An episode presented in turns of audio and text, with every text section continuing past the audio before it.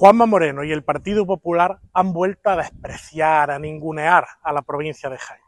Conocemos ya las medallas por el Día de Andalucía, que ha otorgado la Junta de Andalucía, y no ha sido capaz de encontrar entre 20 galardonados ni una sola entidad, ni una sola asociación, ni una sola persona de la provincia de Jaén. La única provincia que no cuenta con ningún reconocimiento. Esto es un desprecio absoluto una pérdida de respeto a la provincia, a sus asociaciones, a sus entidades.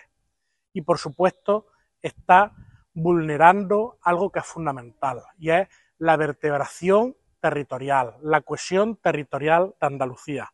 Un juego muy peligroso este el del Partido Popular.